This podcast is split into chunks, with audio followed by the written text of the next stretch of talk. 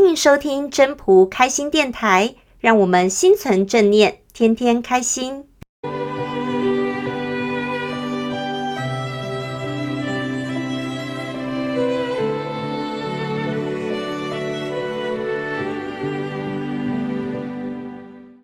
各位朋友，大家好，我是主持人 Marine。国内新冠疫情的本土病例在昨天新增到了两万八千多例。再次创了疫情以来的新高，病例这么快速的攀升，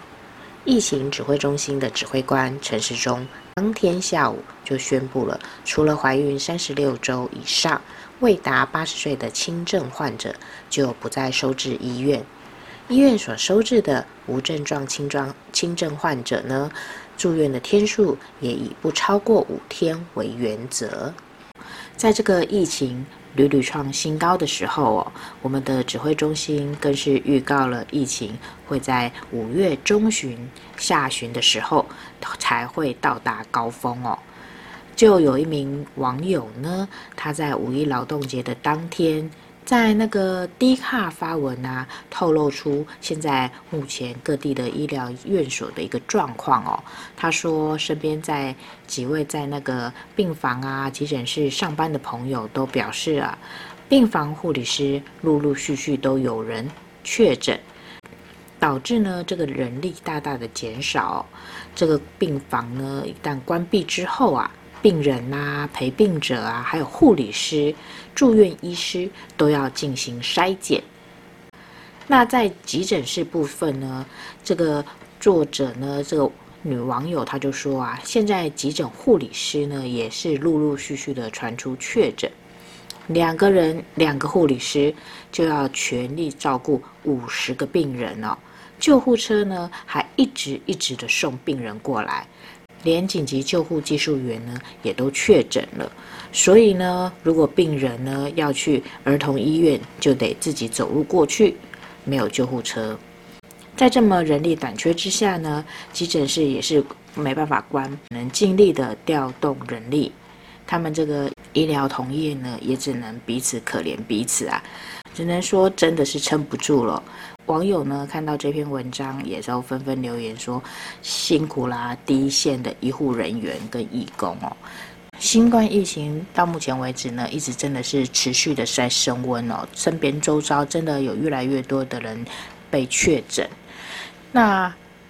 让这个医疗院所真的是人满为患哦。我们大家都知道，这个医疗的量能啊，如果一旦没有办法控制的时候啊，真的会。出大问题哦！台北市长柯文哲今天在被议员要求做一个预测哦，他表示说，每天新增的确诊数啊，再过三天就不会准确了，因为呢，超出了 PCR 的量能，所以呢，接下来就会进入了黑暗的时期，最后最后恐怕就是要退守医院，就不再做医调了。而卫福部呢，在今天，也就是五号今天呢，推估十一号单日的确诊案例，这个范围呢，可能就落在五万四千多例到十万两千多例之间，最高的几率呢，就是七万五千多例了。在这个疫情之下嘛，我就想到了《道德经》第六十四章有有一句话，就是说：“民之从事，常于积成而败之。”慎终如始，则无败事。这说的呢，就是指我们一般人呐、在做事的时候，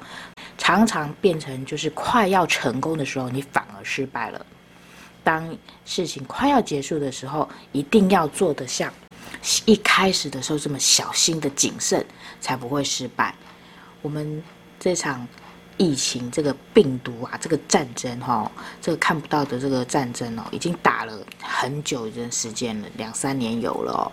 多数的民众在这段时间也陆陆续续的打了疫苗，有产生了一些抗体，可能因此呢，大家就产生了轻忽懈怠，让这个病毒散开来。在不经意，在你没有注意的时候就散开来了，所以呢，就像一个洪水有一个大破口，就是那个堤防有个大破口一样，导致这个确诊的案例不断不断的往上攀升哦。那我们现在呢，能做的呢，就是尽量尽量加强加强再加强我们的个人卫生习惯，出门戴口罩，